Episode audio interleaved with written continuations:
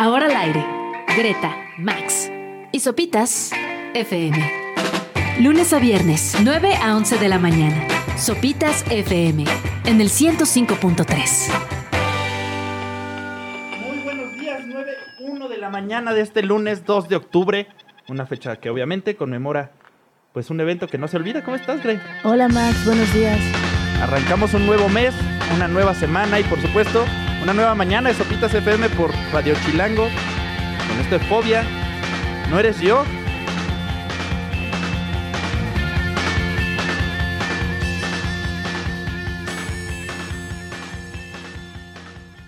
Ahí escuchamos a Fobia, No Eres Yo, del increíble Rosa Venus, ya de 2005. 18 años. Ah, sí, ya puede votar ¿no? el disco, ok. ya tiene RFC. y todos los que nos la sabíamos, ya estamos más del otro lado que, que de este. Ya más para allá que para acá. Ajá. Pero es una muy buena canción para arrancar este lunes, 2 de octubre. Como decías, Max, hoy estrenamos mes. Un gran mes. Ya estamos full otoño, eh, full temporada Halloween, Día de Muertos. ¿Es tu consentido? Sí, sí, sí, sí. Odio disfrazarme, pero eh, pues es una linda temporada. Sí, sí se siente bonita, sacas Sí, el ¿no? suétercito, las fiestas. Y hay gente le, le gusta mucho disfrazarse a otras personas. Ajá, entonces, sí, Que lo disfruten todos los Ajá. fines de semana si quieren. Pero sí, pero hoy vamos a tener un muy buen programa. Vamos a hablar de un reportaje que se realizó en sopitas.com, donde tú en una madrugada larga y de insomnio decidiste clonar tu voz. Sí, con inteligencia artificial. Es uno de estos temas que siempre escuchamos y tratamos de averiguar qué tan fácil era. Ajá. O sea, qué tan fácil era hacerlo y también cómo reaccionas tú a tu propia voz. O sea, no es que nunca te hayas escuchado grabado, sino más bien no eres tú. Exacto. Y ya como spoiler, pues es muy fácil, es muy barato y reaccionas muy raro porque he tenido como una crisis de identidad desde entonces. Así me escucho mejor en la inteligencia artificial. Un día me voy a cambiar, así me voy a enchufar y ya va a hablar la compu por mí. Y también hace eh, unos días, desde, desde el 27 de septiembre, Wes Anderson estrenó cuatro cortometrajes en Netflix, adaptaciones de Roald Dahl. Es Veneno, El Desratizador, El Cisne y la maravillosa historia de Henry Sugar. Entonces vamos a hablar un poco de, de qué se tratan, cuál es el origen, eh, por qué son maravillosos y espectaculares, básicamente. Spoiler. Spoilers también lindos, la verdad sí valen la pena muchísimo. Sí, sí, sí. Y vamos a hablar de algunas otras noticias que sucedieron el fin de semana. Una que va a dar comezón a toda la Ciudad de México, Híjole, y se llama Chinches. Por todos lados, en las escuelas, en el metro. Entonces, ay Dios. Ay, qué horror. Ay, no, sí, qué horrible. Ay, o sí, váyanse preparando y si tienen consejos para combatir las chinches, díganos cómo, cómo se hace. Porque hay gente muy aventurera y es de que quema el colchón. Ok, Es que sí, son brutales. pero eso ya es como mandar una señal al resto de las chinches de la ciudad. Sí, como un canto de guerra, ¿no? Exacto. Ajá. Radio Chilango. Y Gre, este fin de semana, tu Instagram no se llenó de videos de YouTube. Fíjate que no, afortunadamente, ay, sí, tengo amigos que no son tan, tan fans este, de YouTube, pero, o sea, sí, sí, sí vi este, eh, los videos de, de Sphere, este, como gran escenario en Las Vegas, donde YouTube arrancó su residencia que va a durar 25 shows. Por ahí se van a correr hasta diciembre, Hasta ¿no? diciembre, ajá, van a ser como dos shows por fin de semana, una cosa así, y sí es impresionante. Pero tengo una, una opinión al respecto y me gustaría Ah. saber qué, qué piensas A ver. esa. Se ve impresionante, o sea, es un domo gigantesco donde caben 18 mil personas, está la banda ahí, los visuales son magníficos, ahí había como un escenario en el desierto mientras la banda tocaba y luego luces así como Las estrellas. las estrellas. Pero siento que se convirtió en un espacio donde la banda musicaliza los visuales, no el escenario acompaña a la banda. Y eso creo que no es tan bueno para la música en vivo. Tienes un punto, claro, porque al final del día, yo tú ni lo veías en los videos. Exacto. Ajá, o sea, jamás yo vi un video donde pudiera decir, ahí está el bono, ahí está The Edge, ahí están los otros dos que no recuerdo su nombre. Jamás, jamás dije, ah, claro, ahí están y se ve cool la banda y están tocando increíble. Más bien era como, wow, se ve impresionante el domo. Y toda la gente está grabando como hacia, de arriba hacia abajo pero realmente ni siquiera se escuchaba la banda. Era como, vean qué, qué, qué bien se ve y sí se veía muy cañón, pero no sé, me causó un conflicto. ¿Tú qué opinas? Sí, está complicado porque, o sea, de la música no escuché nada. O sea, escuché un poquito ahí que tenían como un set escondido que lo van a estar cambiando cada fin de semana. O sea, como la mitad del concierto, como que cada fin de semana van a tocar rolas distintas. Pero al final, ¿qué tal les salió? ¿Estuvieron buenas las rolas? ¿Quién sabe? Sí, o sea, yo eh, leí como unas tres reseñas de, la primera noche, ya sabes, que dicen las celebridades que estuvieron entre el público, estuvo Matt Damon por ahí, eh, hubo, estaba Andrea Agassi, el tenista, o sea, había como muchas, muchas, muchas celebridades variadas, gente famosa. Este, la mayoría de las reseñas hablaban del domo, no de la banda, no de la residencia como tal, hablaban de, de, Sphere y de lo impresionante que es y como la experiencia que ofrece. Pero pocos, en, una, en una sola, en la de Variety, vi el setlist y sí vi como, ah, estuvieron, sonaban como de fondo algunas canciones de los Beatles porque se dieron cuenta que estaba Paul McCartney, entonces como que quisieron, ya sabes, ajá, rendirle fruto, digo, fruto, tributo. porque dije fruto. Tengo hambre, perdón. este, ajá, entonces, no sé, a mí sí me parece un poco extraño esta idea de hagamos escenarios impresionantes donde lo que importe sea eso, más no la banda. Ching, creo que para el espectáculo en vivo puede ser complicado. Puede ser complicado, puede valer la pena si, ah, vamos a desfilar a ver qué hay, no importa quién esté, o sea, ya, me vale que suene, pero quiero ir a verla. Es que, claro, más escuchaba sobre los pues las cosas tecnológicas que hasta los asientos vibraban. ¿A poco? Oh, era 4D. Ajá. ¿Cómo se llama? Sí, sí, sí, ¿no? Exacto, entonces no sé si traías ahí las palomitas todas sacudidas después de un rato, pero que los asientos vibran en The Sphere. Órale, o sea, experiencia inmersiva.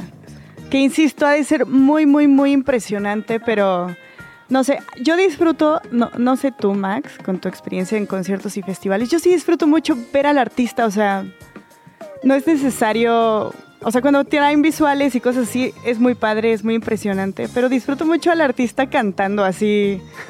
Pues para eso pagas, para, para, para, para, eso, para eso, ¿no? Depende del artista, pero. Exacto, yo soy un poco menos purista. A mí sí me gustan las lucecitas, así como pececito. Si brilla, me emociono. Purista igual a ñoña. si brilla es como. Oh. oh sí, sí, sí. o sea, depende mucho del artista. Pero pues, no sé, ¿quién te gusta mucho así? Que no sea como electrónica. Es que eso, eso sobrevive eso, pero no, no tengo idea.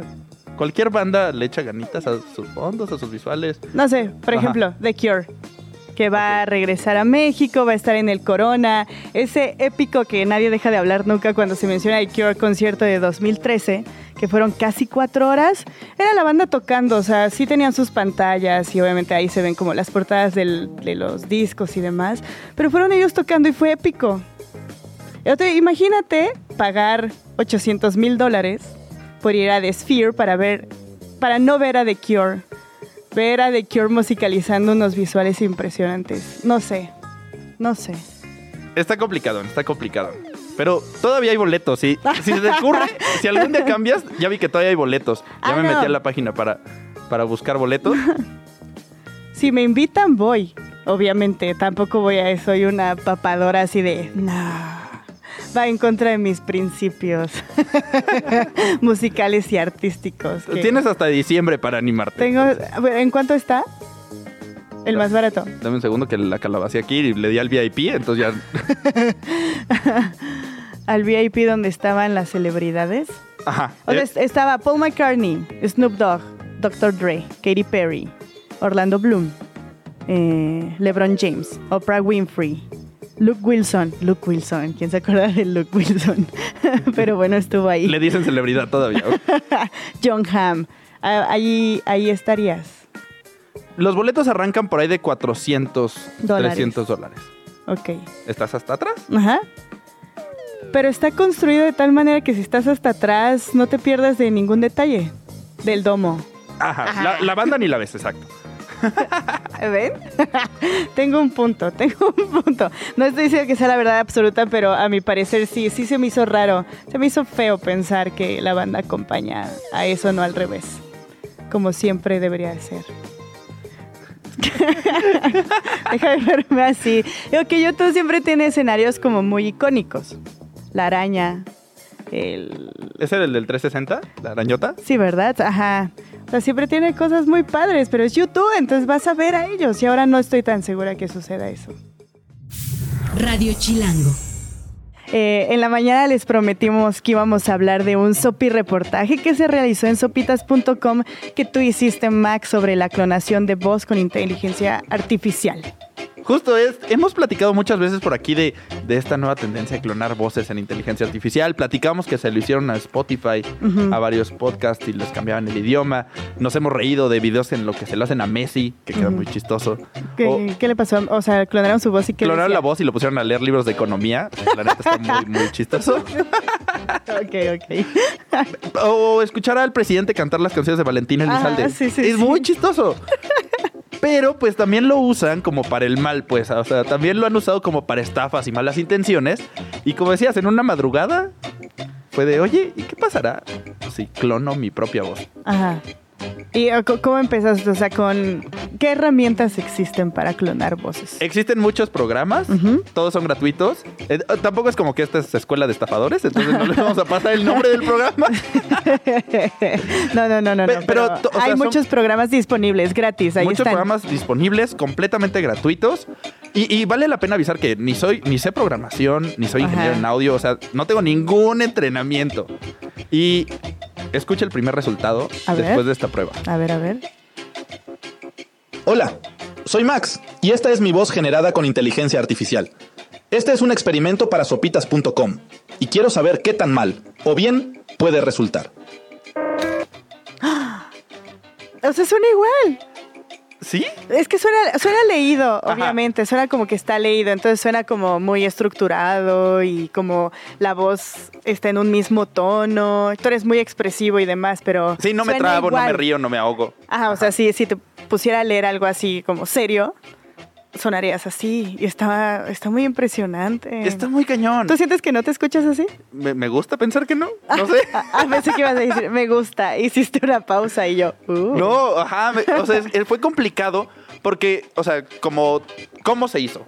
Una Ajá. vez que conseguimos este programa gratuito, le subí dos minutos de mi voz.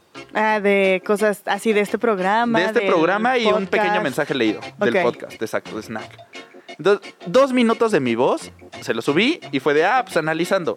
Y cinco minutos después, estaba mi voz ahí. O sea, ¿tú es- escribiste el mensaje tú? Ajá. O sea, esto, es, esto quiero que diga. Esto quiero que Esto diga. fue escrito. Y en cinco minutos se generó la voz con base en los materiales que había subido. Que no son nada. Ajá, O sí. sea, he mandado de notas de voz más largas que dos minutos. Sí, sí, sí, sí, sí, sí, sí. Con lo que estamos hablando ahorita, Ajá. podríamos clonar nuestra voz. Con eso ya se podría clonar así para decir cualquier cosa que se te ocurra. Podrías decir cualquier cosa y ahí es donde se pone como, no quiero decir oscuro, No, pero ajá. sí Tétrico. tétrico. Peligroso. Y es que estos son muy comunes en las estafas. Ok. Y, o sea, aquí en México apenas se está popularizando y se está empezando a usar. Ujú. Pero hay estudios de McAfee, esta gran compañía de software, en la que han analizado las personas que han caído en estafas de voz. Y el 77% de las personas que recibió una llamada con una voz clonada cayó. Ok, son como llamadas de estas que te piden ayuda, por Exacto. ejemplo. Así de, ah, me pasó algo. Este, Me pasó algo, estoy en una me emergencia. deposites". No te digo la emergencia, pero te digo, ah, déjame te escribo y ya por mensaje te ya te explican todo. te explico la emergencia. Pero de entrada, y es tu voz, o sea. es tu voz. Y la mayoría de las personas perdieron más de 5 mil dólares ¡Wow! Por, por estafa. por estafa. Entonces, cuatro de cada cinco personas caen.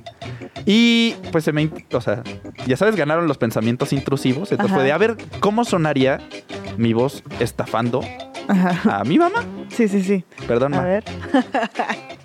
Ma, ¿me ayudas?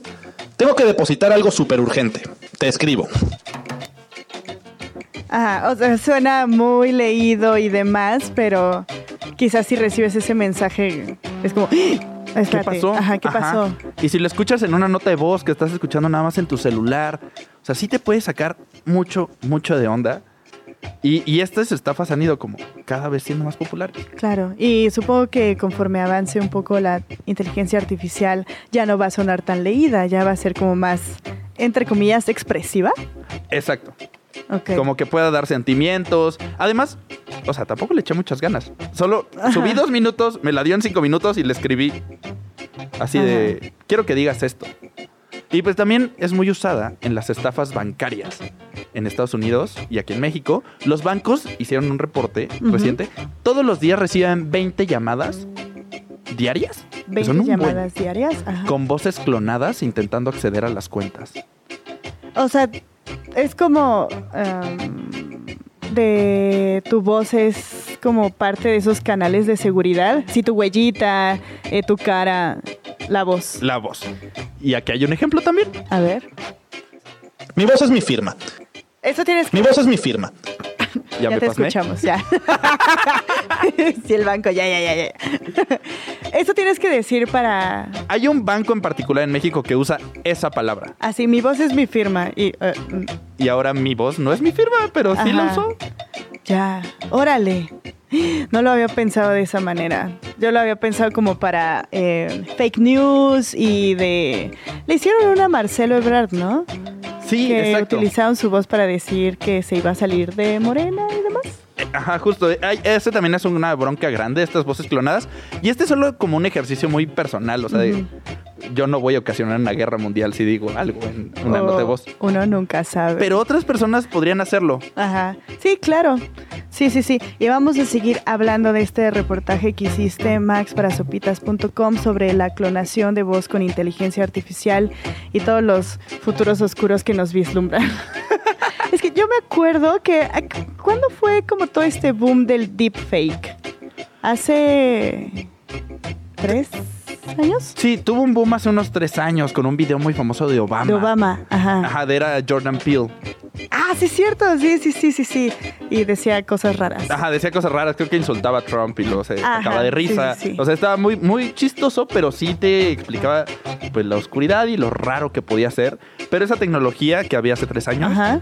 hoy primero está al alcance de cualquiera. Antes no, no estaba, no era tan accesible. No, ajá. Ok. Hoy la puedes encontrar en cualquier lugar. Y tú y yo podríamos hacer un deepfake en cualquier instante. Órale. Este, sí, porque también me acuerdo de estos deepfakes súper famosos de Tom Cruise. Ah, claro. Ajá, sí, que, que sí eran muy impresionantes. Ajá, que nada más por el diente que no lo tenías centrado era la única manera de, de definirlo. Ajá. Y, y me acuerdo mucho y también era la voz, sí se replicaba también la voz, ¿no? Entonces, pero ¿cuál es la diferencia entre, digo, supongo que ahora está mejor, pero... A- Ahora es más fácil, ahora es más accesible. Ok. Y el deepfake de audio, que es el que escuchamos, el que solo tiene mi voz, es muy rápido. El de las imágenes todavía tiene su, Su... su trabajo, pero tampoco tanto. Y ahí es donde hay muchas como áreas grises. Ujú. Sobre todo éticas, porque la inteligencia artificial no está regulada. No hay leyes que te impidan hacerlo. Sí. Aquí en México, nada. O sea, no hay nada que lo regule, así no puedes encontrar nada que te diga se puede hacer esto, esto no, hay que tener cuidado con estas cosas. Exacto, aquí en México no hay nada, ni una, pero ni cerca. Hay una medio iniciativa ahí en la Cámara de Diputados, pero se presentó una vez y quedó guardando polvo. Y es sobre regularlo nada más, o sea, grandes rasgos. A grandes rasgos, ajá, no, eh, es una por encimita. Entonces, todo depende de tu ética personal a la hora de usar estas cosas. Chin. Exacto. Ahí es donde está complicado. Por eso usé mi propia voz. Porque Sí, usarla de alguien más está muy feo. Sí, sí, sí. Y además también tiene como cosas de privacidad. Porque ahora mi voz está regada por internet. Bueno, desde que decidiste ser periodista. sí. Ajá. No, no, no, no, no, no, no. Pero, ajá, o sea, ¿cuáles son las, las cosas que se pueden hacer ahora con estos materiales? Co- Con estos materiales está complicado. O sea, tu voz queda por todos lados, también tu cara. Hace unos meses hicimos también este de, ah, voy a alterar mi cara con una inteligencia artificial. Y eso quiere decir que mi cara terminó por todos lados en internet. Pero, ¿cómo que alterar tu cara? En poner mi rostro en diferentes situaciones. O sea, hice deepfakes de foto, sin video, conmigo mismo. Oh. Y salió muy mal. Ahí terminé en un periódico y así. De repente aparecí en TikToks de unos venezolanos y yo, ay, ¿qué hago aquí? Oye, pero tuviste, ah, o sea, al escuchar tu voz, ¿sí tuviste conflicto?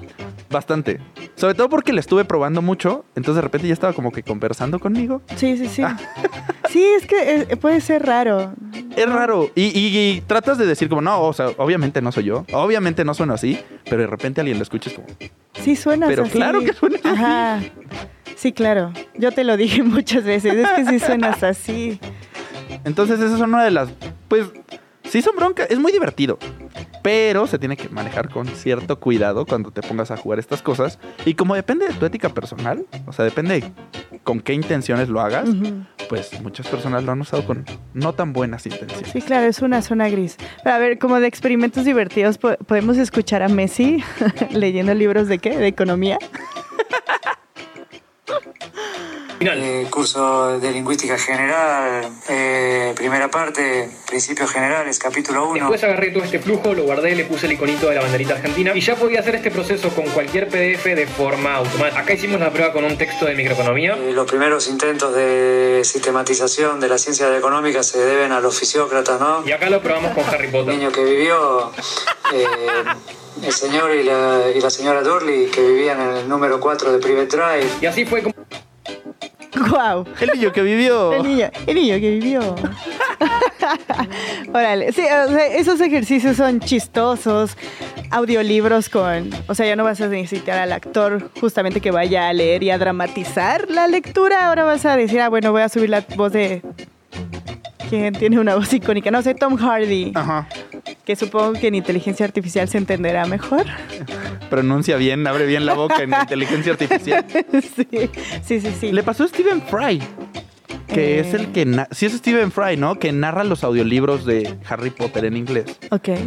Le peinaron su voz y de repente ya estaba narrando audiolibros que él ni siquiera había participado y por los que obvio no recibió un centavo. No, un centavo, claro, que esa es una de las áreas grises que tal. Es que sí, ya si te pones a pensar un poco, sí es demasiado eh, el área gris de, de lo que puede suceder con, con este tipo de tecnologías. Y, y hay varios que se ponen como más oscuros. Hay un, hay un think tank en Estados Unidos que se llama Instituto Brookings, que lanzó un estudio recientemente que sirvió como inspiración para ponernos a jugar en estas cosas, que habla de los conflictos en la guerra de estos deepfakes de audio. O sea, de que pueden mandar una nota de voz diciendo muevan al batallón acá y Ajá. digan, ah, es el comandante Trotsky. Ah, Ajá, sí, sí, sí. pues muévete. No, fuego, fuego, fuego. Y nada que fuego. Entonces está muy cañón y dicen que lo han usado en la guerra de Rusia y Ucrania. Ucrania, órale. Y, y, o sea, y sí ha tenido consecuencias, este... Ajá. O, sea, sí, sí ha funcionado, pues. ha funcionado y la gente sí cae. Porque oh, escucharon la de Messi. La de Messi está muy bien hecha. Demasiado. La mía fue un ejercicio de 20 minutos. Sí. Si le hubiera echado muchas más ganas, no sé qué podría suceder. Sí, sí, sí, que, que, ajá, ¿a qué lugar pudiste haber llegado? Híjole, sí está, sí está complicado. Sí, sobre todo con este tema de deepfakes, eh, asuntos como más políticos, ideológicos. eh, de por sí, luego en WhatsApp te llegan estos audios de está sucediendo muchas cosas y muchas personas caen en esa trampa, pues ahora va a ser peor si alguien que conoces te lo dice, en teoría. Ajá, exacto. Entonces, si yo mandara una nota de voz con mi voz artificial, pues quién sabe qué podría ¿Qué pasar. podría pasar? Pero bueno. Ya luego Plan- platicaremos de los sí. deepfakes también de video. Ajá, de video. Y de imagen, le hicieron a Rosalía uno bastante feo hace unos meses, ¿no? Pusieron su cara en imágenes eh, explícitas. Exacto. Y esos también, esos, curiosamente, esos sí están regulados en México. Ok, ok. Ya luego platicamos, pero esos sí son ilegales. Oh, no sabía, no sabía. Pero pues, a ver qué pasa. Pero sí, si quieren eh, leer completo el reportaje que hizo Max sobre la clonación y la, la voz y la inteligencia artificial, ahí está en sopitas.com completo. Por ahí anda. Va. Radio Chilango. Si ustedes pudieran ver la cabina, eh, le quitamos el rojo y el negro y le pusimos colores pastel y andamos muy melancólicos Max y yo para entrar en el, en el mood de la narrativa de, de Wes Anderson. Que vamos a, a- a platicar sobre estos cuatro cortometrajes que estrenó la semana pasada en Netflix, que es como adaptaciones de obras de Roald Dahl, que ya lo había hecho para eh, Mr. The Fantastic Mr. Fox. ¿También Esa es fue su primera, ajá, esa fue su primera como colaboración, por decirlo de alguna manera, con el trabajo de Roald Dahl, que es una de las mejores películas de Wes Anderson, independientemente del stop motion y la animación y la técnica y demás. A mí me parece que es una de las de los mejores eh, trabajos, como que la narrativa de la, la literatura de Roald Dahl se conjuga muy bien con el estilo De Wes Anderson. de, de sí. Wes Anderson. Entonces, había hecho esa adaptación y ahora vuelve a trabajar con, con- con obras de, de este icónico señor que nos ha entregado como muchas eh, obras conocidas. Y la cosa es que para hablar de Wes Anderson es, es un poco complicado porque es uno de los de- directores que más rápido reconoces. O sea, es imposible no decir, ah, esa es una película de Wes Anderson. Desde el primer pianito, así, ¡tirín! corto. Dices, ok, ya, ya sé dónde estoy. Sí, sí, sí. Ya saben, o sea, hay aspectos como muy notorios que es la simetría, los colores pastel, eh, como los movimientos de cámara, la música incluso, eh, o el ritmo de los diálogos, la edición. Usa narradores, ¿no? También. Ajá, sí, seguido. sí, sí. Ajá. Entonces es como muy reconocible el estilo de Wes Anderson. Y algo que pasó este año es que muchos, entre comillas, quisieron eh, rendirle tributo y en TikTok no sé si viste este trend de, de Wes Anderson de me voy a grabar yendo, así parándome y yendo a desayunar en el estilo Wes Anderson. Era viralísimo, lo hicieron Ajá. miles. Se hizo súper viral, incluso utilizaron una canción del score de Alexandre Desplat que salió en The French Dispatch, eh, creo. Este, y se- Tirirín, ¿esa? Ajá, Ajá. se hizo muy, muy, muy, muy, muy viral. Pero cuando le preguntaron a Wes Anderson qué piensas de esto, él dijo como, no lo voy a ver. O sea, Ah. no lo he visto, no lo voy a ver. Y me, me, me conflictó un poco de, ¿neta la gente ve así mis películas? Ok. Ajá. Entonces, si ya lo piensas desde una visión como más artística, hay como un debate muy interesante que muchos es de, oye, o sea, es tan reconocible tu estilo, es tan popular, que, que pues la gente lo, lo utiliza, ¿sabes? Lo puede adaptar. Pero al mismo tiempo la otra pregunta es de, ¿eres tan adaptable? O sea, ¿es tan fácil hacer un, un estilo como el tuyo? Entonces, ¿cuál es el valor que, que has agregado? O sea, empezó como tributo, pero le crearon una crisis completa al pobre Wes Anderson, ¿ok? una crisis, una crisis existencial respecto a eso. Y unos meses después estrenó su última película, que es Asteroid City, que tuvo críticas mixtas. A José Antonio hasta se le cayeron los audífonos en la... Me gustó que dijiste críticas mixtas. Estuvo bonito el mixtas. Es que sí fueron muy mixtas, porque hay, hay reviews que dicen es Wes Anderson en el punto más alto de su carrera, y hay unos que dicen, ¿qué es esto? O sea, la forma se comió al fondo, ¿no? Ok. O sea, muchos dicen, ya ves la película solo porque reconoces que es Wes Anderson y porque es bonita y se escucha bien y todo, pero en realidad la sustancia ya no existe. Entonces hubo ahí como unas críticas muy extrañas. Yo, personalmente, Greta, sí me, me decanté más hacia el, híjole, creo que Wes Anderson sí se perdió un poco y se dejó absorber por el estilo visual y narrativo más allá de la historia. A mí me pasó también con la de French Dispatch, ¿no? Ajá. La anterior. Sí. Que eran como varias historias. Ah, eran tres. tres historias al mismo tiempo. Una estaba chida y las otras dos decían como. Y, y justo cuando empezamos a hablar de, de Wes Anderson así fuera del aire, así de cuándo vamos a hablar de estos cortos, tú dijiste algo que me hizo que tiene mucho sentido y es Wes Anderson se debería dedicar a hacer cortos. O sea, como que resume mucho una historia, puedes hacer lo que quieras con, con los visuales, no, no, no se van a perder porque la historia es concisa y es corta. Y se me hizo que tenía mucho sentido. Y así dije, "¡Ah! es verdad, cuando vi los cortometrajes que acaba de, lanzar en, en Netflix, son cuatro cortometrajes, los presentó en Venecia a, a principios de septiembre. O sea, la gente de Venecia ya pudo ver los cuatro. Desde Ajá, antes. y- Ajá. ajá, sí, ya pudo ver y sobre todo uno que es la maravillosa historia de Henry Sugar, que es como el abanderado, es el primero, dura 40 minutos, entonces ya se podría o considerar un, ¿cómo se dicen? Mediometraje. sí, qué, qué payasos. Ajá, y es, a mí me parece que ahora sí podemos decir que el punto de creatividad de Wes Anderson está en lo más alto. O sea, son cuatro adaptaciones de cuatro historias cortas que son así preciosas, Max. Son maravillosas. O sea, están muy, muy lindas. Están muy lindas. Uno, las historias son muy bonitas. Dos, eh, son adaptaciones literales, lo, lo que hizo Wes Anderson. Los actores están increíbles, o sea, el, el cast está, está muy bueno y lo repite en los cuatro eh, cortos. y justamente el estilo visual sirve para apoyar la adaptación literal que hizo. Entonces, como que encontró un equilibrio que a mí me parece perfecto para que justamente sobresalga el estilo narrativo de Wes Anderson. Y, y el principal es el de Henry Sugar. Ajá, ese, ese es el principal, dura 40 minutos, los otros duran 17 minutos exactos. Ok. Y este, en todos hay un narrador, obviamente, pero los narradores son los mismos personajes. Entonces eso a mí me parece maravilloso porque hace que los personajes sean omnipresentes. Y cuando digo que es una adaptación literal es porque literal están leyendo la historia. Así, ves a Dev Patel y está diciendo, de repente caminé hacia el hospital y dije, y dice su diálogo, se lo dice al otro personaje y cierra con un dije. Ya sabes, ajá, es una adaptación literal. literalmente lo que escribió Roald Dahl hace años. Ajá. O sea, está leyendo tal cual el guion, lo está actuando y eso hace que entonces la, historia se tenga que apoyar más en los visuales y en la escenografía. Y en eso Wes Anderson es muy bueno. Entonces lo que hizo fue como una obra de teatro donde los escenarios son dinámicos y van cambiando. Entonces mientras está leyendo la acción y no necesariamente la hace, lo que te ayuda a ambientarte y situarte es el escenario. Suena genial. Está increíble, está increíble. Este, a mí, a mí me, me- gustaron mucho. Eso fue como el gran valor que yo le encontré a, a esto y por el cual digo, claro, es Wes Anderson haciendo lo que mejor hace, adaptando una obra que es como muy entrañable, pero apoyándose justamente el estilo visual que es tan, tan reconocible para él.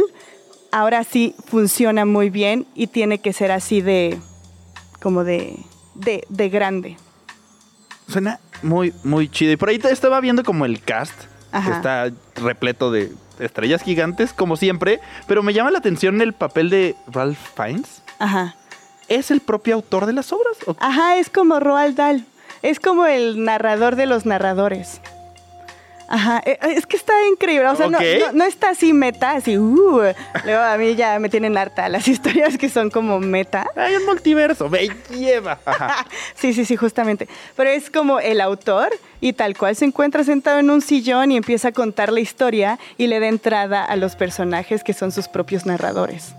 Entonces, e- esa, esa idea de que sean omnipresentes porque son narradores, a mí me parece muy original y le da un, un dinamismo muy divertido y muy rápido a la historia. O sea, va rápido, va muy rápido. O sea, si no te puedes distraer porque vas, vas, vas, vas, vas y el escenario se va moviendo y son cubos y se sube y es como una obra de teatro y solo caminan y pasan de un cuarto de un hospital a una jungla. Y, o sea, todo va muy rápido, pero porque no están realizando la acción como tal, la están narrando, pero es el escenario el que te va llevando por, por esa narración. Sí, sí, sí, suena, suena muy... ah, pero No, no, suena muy les bien. juro que está así, este, increíble. Entonces, ¿qué les parece si vamos con una canción y ya hablamos propiamente de las historias? De las cuatro historias que presentó Wes Anderson.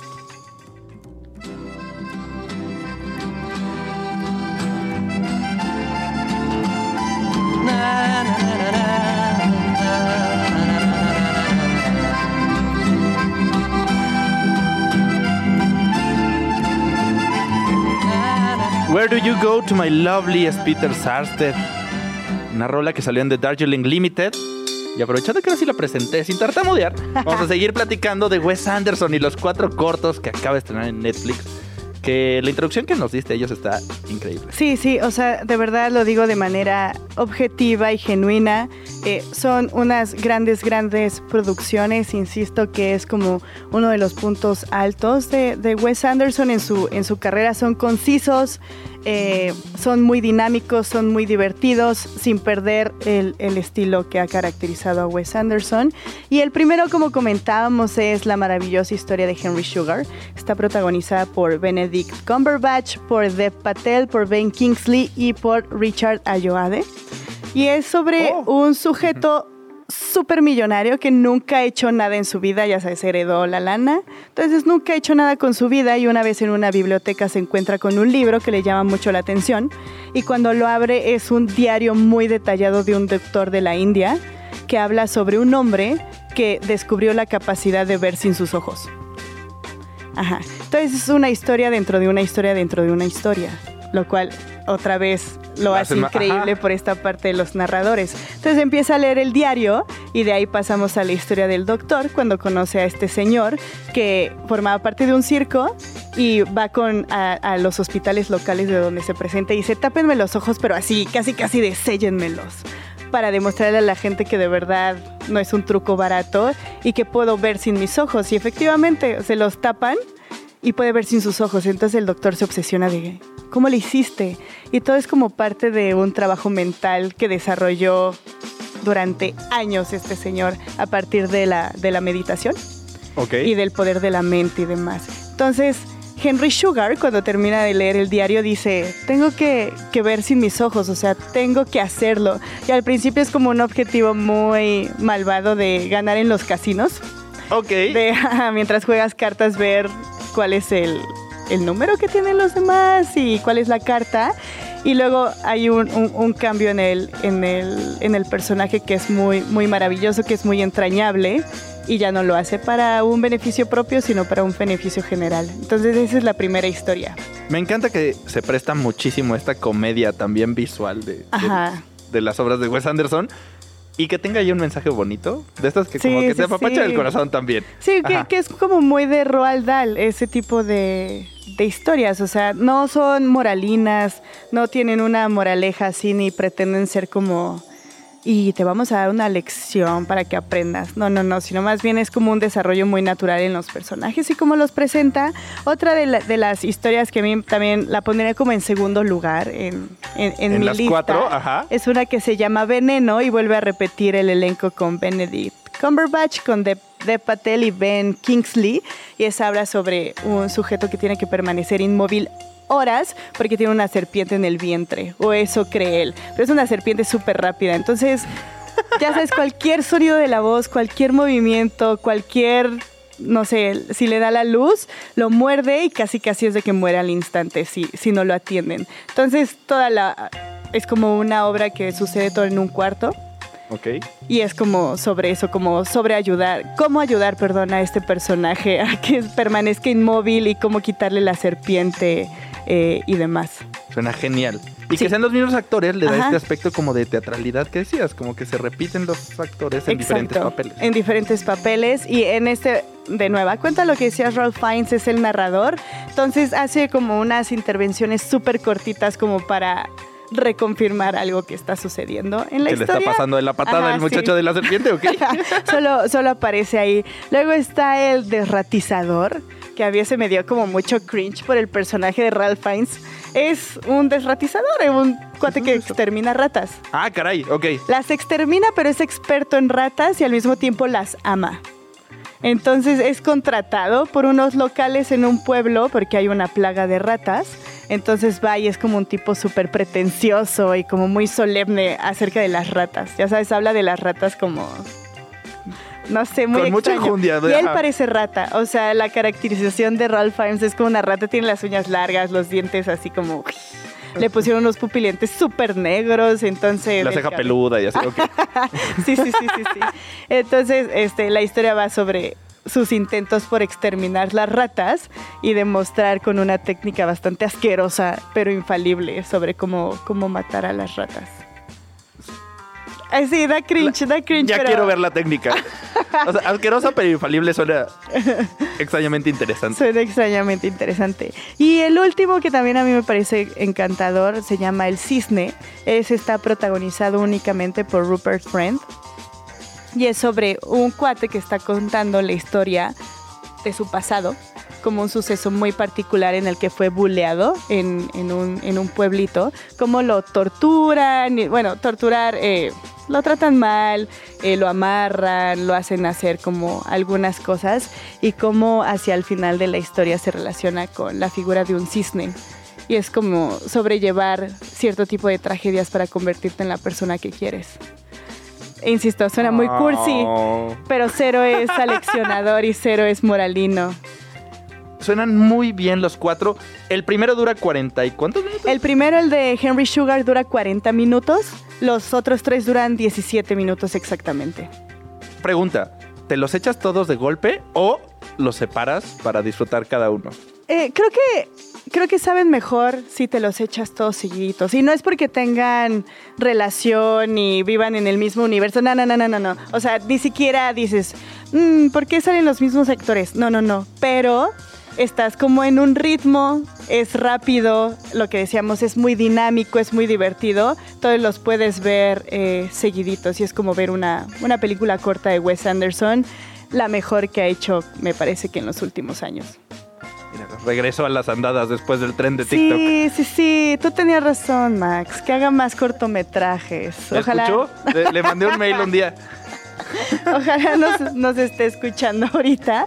Pero sí, obviamente se rodeó de- del equipo que ya conocemos. Por ahí Jason Schwartzman se hizo cargo de, de algunas partes de la producción, las adaptaciones, el diseño de producción, el set y demás. Son como parte de su equipo cercano de siempre. Entonces, si les gusta Wes Anderson por su estilo narrativo y visual, estos cortos son para ustedes.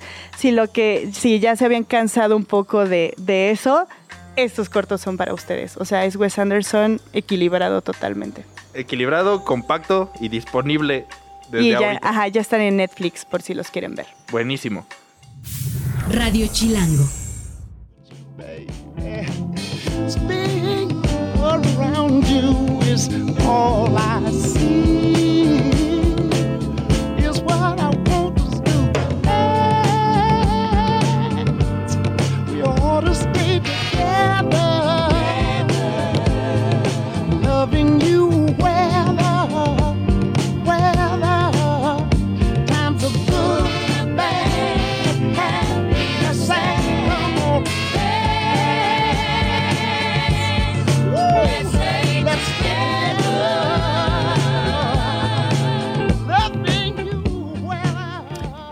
Escuchamos a All Green con Let's Stay Together. Es una canción de boda. Estaba leyendo que es una de las canciones más utilizadas en las bodas. Está cool, ¿no? Y también ha salido en varias películas, eh, en Pulp Fiction de Quentin Tarantino, en Hellboy. Eh, ajá, es una buena canción para encamarse. Ay, sí. Y hablando de camas, 10.35 de la mañana, lunes, buenos días. nada, nada. hablando de camas, tenemos que hablar de un tema que no es tan romántico, que no es tan sensual, chinches. ¿Qué está pasando? Es horrible, da una comezón nomás de leerlo. Pero pues hay una plaga de chinches Pero mundial. mundial, pero le, le pegó a México, duro. Es que justo en la, eh, ya sabes, de, ah, vamos a hablar de chinches, pues empiezas a leer del tema, me metí a sopitas.com, puse chinches. Estoy abrumada porque sale, protestan en escuela de Polanco por una plaga de chinches. Facultad de Química del UNAM suspende clases para buscar chinches.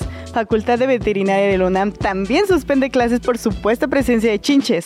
Plaga de chinches, chinches ponen alerta a autoridades de París. Nadie está a salvo. Está muy cañón. Es una película. ¿No? Así como marabunta, pero de ahora son chinches. Y, y está terrible porque está agarrando parejo. Aquí en la ciudad Ajá. parece que todo empezó. O sea, los primeros casos reportados fueron en el metro. Oh, oh, oh, oh, o sea, ibas a- te subías al metro y ya cogías chinches. Agarrabas chinches así a la hora del apretujón a las 6, 7 de la no, tarde. Agarrabas chinches. Pero fue tan en serio. O sea, no, no era broma. eh, las autoridades de la Ciudad de México tuvieron que fumigar toda la línea A. ¿Cuál es la línea? La de Pantitlán a La Paz, la morada. La morada, ok. ¿Eso hace cuánto fue? Eh, a mediados del mes pasado. Ok. Y empezó como de, ah, caray, chinches en el metro. Y pues todos los que agarraron chinches ahí se las llevaron a sus casas y de sus Claro. casas a las escuelas. Y fue creciendo cada vez más. Y ya lo decías, pasó en la Facultad de Química y la Facultad de Química tuvo que cancelar sus clases. Órale, o sea, de, de lo agresivo que está el tema. De la cantidad de chinches que había. Y luego pasó en una de las escuelas del Poli, en el CETIS, creo que es. Ajá. No, no me acuerdo en cuál fue. En, un- en el CETIS 9, exactamente. Los alumnos tuvieron que hacer una manifestación para que pudieran fumigar su escuela. Porque estaba infestada de chinches. es que no, me parece un poco extraño que esté sucediendo todo esto. Y hoy en la mañana pasó en la Facultad de Veterinaria. Ah, o sea, eso fue hoy. Eh, Hoy, o sea, Hoy en cuestión de semanas ha ido creciendo. Revisen sus colchones, revisen su suéter. Sí, cuídense mucho. Aparte me gusta la, bueno, no, no me gusta, me parece aterradora la descripción de pequeños insectos chupasangre, porque literal te muerden y absorben la sangre y cuando los aplastas se ve la sangre. Como los mosquitos. Como los mosquitos, cuando le das y dijo, hijo, ya me había agarrado. Ok. Así de chen.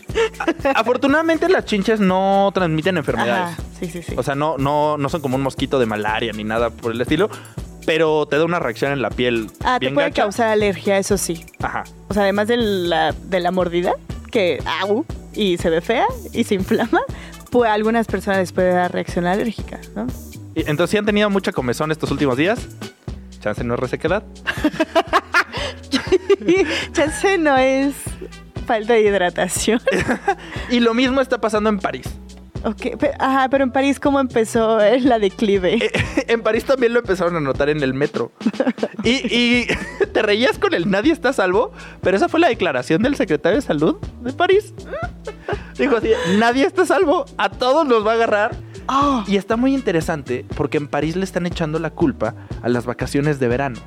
¿a Lo que dicen turistas? es que recibieron tantas personas del mundo, se quedaron en alojamientos temporales, tipo Airbnb, hoteles, que se hizo una mezcla tremenda. Entonces, si alguien traía chinchas en su maleta, las dejó en el hotel, del hotel se las dejó otro compadre, y entonces se hicieron un revoltijo de chinches, Ajá. aparte internacionales, las canijas. Sí, así que suerte que te pique una chinche de Polonia. sí, sí, sí. Entonces, en París le están pasando de la repatada porque pues se llenaron de chinches y aparentemente les está costando trabajo eliminarlas Ajá. porque se han vuelto un poco resistentes a los insecticidas conocidos. Oh, hijo, la supremacía del insecto. Ajá, vienen ¿no? súper cargadas estas. Es que suena como un episodio de las chicas superpoderosas, una cosa así. Así, Saltadilla invadida por chinches. ¿Quién va a salvarnos? Nadie, ni los insecticidas. No, ajá, e- entonces no hay escapatoria. Nadie está salvo, Nadie como está decía en París. salvo.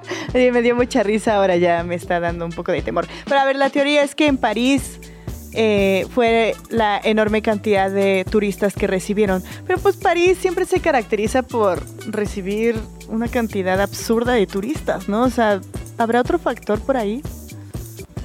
Le echan también la culpa medio al cambio climático Claro. y estas como sacudidas ambientales que nadie se espera y luego nadie puede explicar como a rápido y a bote pronto. Pero nadie sabe en realidad por qué se llenaron de chinches. Las fotos son horrendas. Ay, no. Hay unos videos horribles, por aquí te estoy mostrando Ah, sí. uno. Si escucharon ese grito. Aparte están sólidas, son, o sea, las chinches son un poquito más grandes como que un hueso de una manzana, pues, que una semilla, perdón, de una manzana. O Entonces sea, son- sí se ven. sí, se, ven. y aquí se están viendo en el metro Ay, ya la vi. Desgraciados. y en las mochilas de las personas y luego se te meten a la greña. O sea, está ah, terrible. no, sí. Y usualmente suelen estar como en lugares como cálidos, ¿no? Están en los colchones, que es como de ley de si ves una chinche, revisa tu colchón, pero así milímetro por milímetro, porque suelen esconderse como en las orillitas. Y también tienes que revisar tu closet. Entre la ropa, Entre la ropa. O sea, sí, sí es una revisión muy exhaustiva. muebles, alfombras. Muebles al foto. que tienes que poner tu casa patas arriba si ves una chinche. Ya tienen plan para el fin de semana. Limpieza general. Híjole, qué, qué- o sea, ya independientemente de que suena un poco como absurdo y extraño, eh, sí, sí hay que estar alerta. Sí, hay que estar alertas porque aparte sí están suspendiendo clases. Ya pasó en dos facultades de Sí, la UNAM. claro. Probablemente puede pasar en más. O sea, no, no quiero decir que vendrá lo peor, pero puede Nadie ser. está salvo, me dio mucha risa esa. a todos nos va a pasar. Radio Chilango. Esta semana, Max, se van a empezar ya a anunciar todos los premios Nobel. Exacto, es como el mundial de la ciencia. Todo el mundo, así, la gente de, ciencia está emocionada porque todos los días vamos a despertar con un anuncio de un premio Nobel nuevo. Ujú. Y hoy, el lunes, dieron el de medicina. El de, a ver, yo no sabía que se llama Nobel de Fisiología o Medicina. Ese es el nombre oficial. Ese es el nombre oficial. Ajá. Y se lo otorgaron a Catalín Caricó y Drew Weissman por la vacuna de la COVID basada en ARN mensajero. Explícame. Pues, que- o sea, los dos son doctores, bueno, Ajá. médicos, Ajá, es sí, sí, correcto. Catalín Caricó es húngara, Drew Weissman es estadounidense, y ellos trabajaron en esta tecnología del ARN mensajero, que conocemos las vacunas como si te echaran un pedacito del virus muerto, ¿no? O el virus inactivado, Ajá. ¿no? Cre- teníamos esa creencia.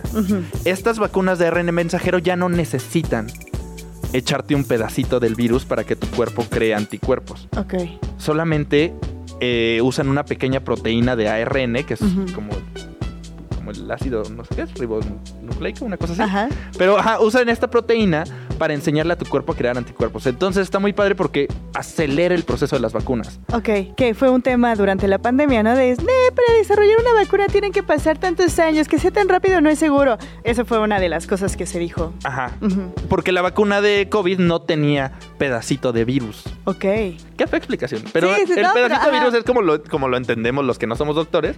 y entonces estas vacunas de RN no solo fue la de COVID, también ayudó para la de ébola, para la de Zika. Mm. Entonces, e- esta creación de estos dos doctores eh, ha sido súper, súper buena y súper usada. Y se descubrió en 2005. Ok. Entonces han pasado como casi 20 años para que recibieran su premio.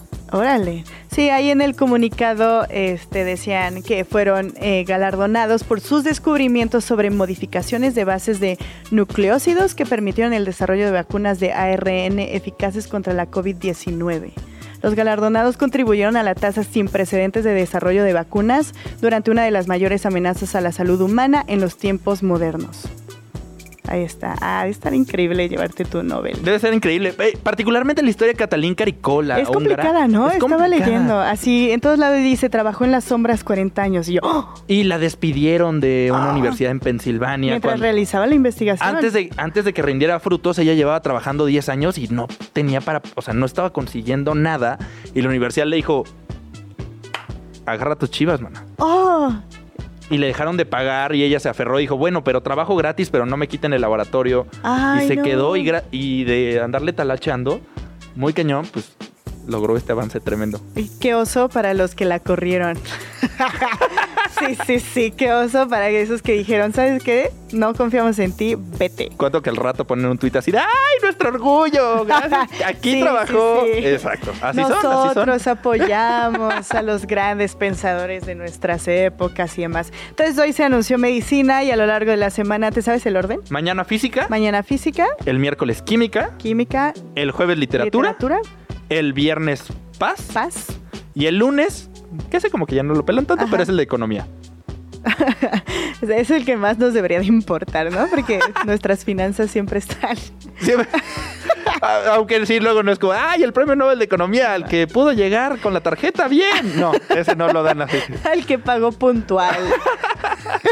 Obviamente no, pero era un chiste más, por el amor a Dios. Pero sí me lo merecería. Bueno, no, yo no. no nunca lo habría logrado. Oye, pero ¿y hay algunos ya como postulan gente? ¿O cómo es el proceso? ¿Quién sabe? no tengo idea.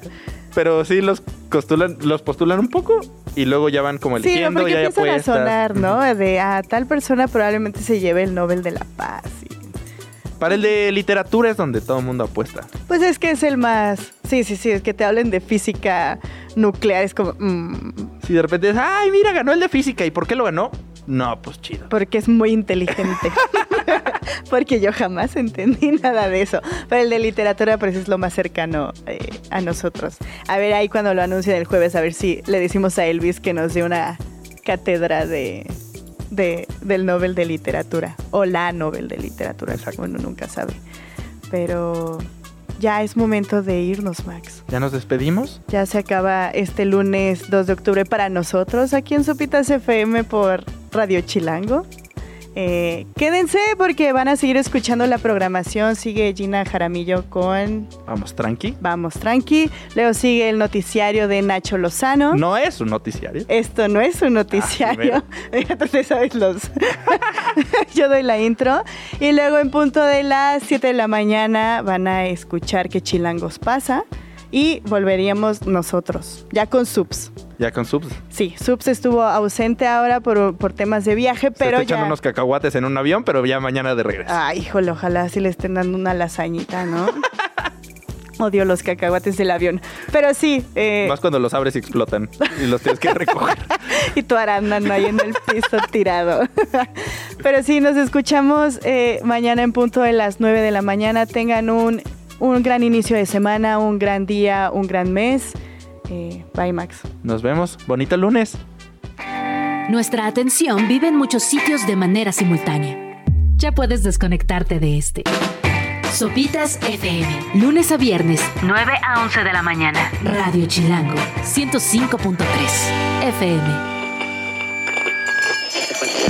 Radio Chilango. La radio que... Viene, viene, ¿eh?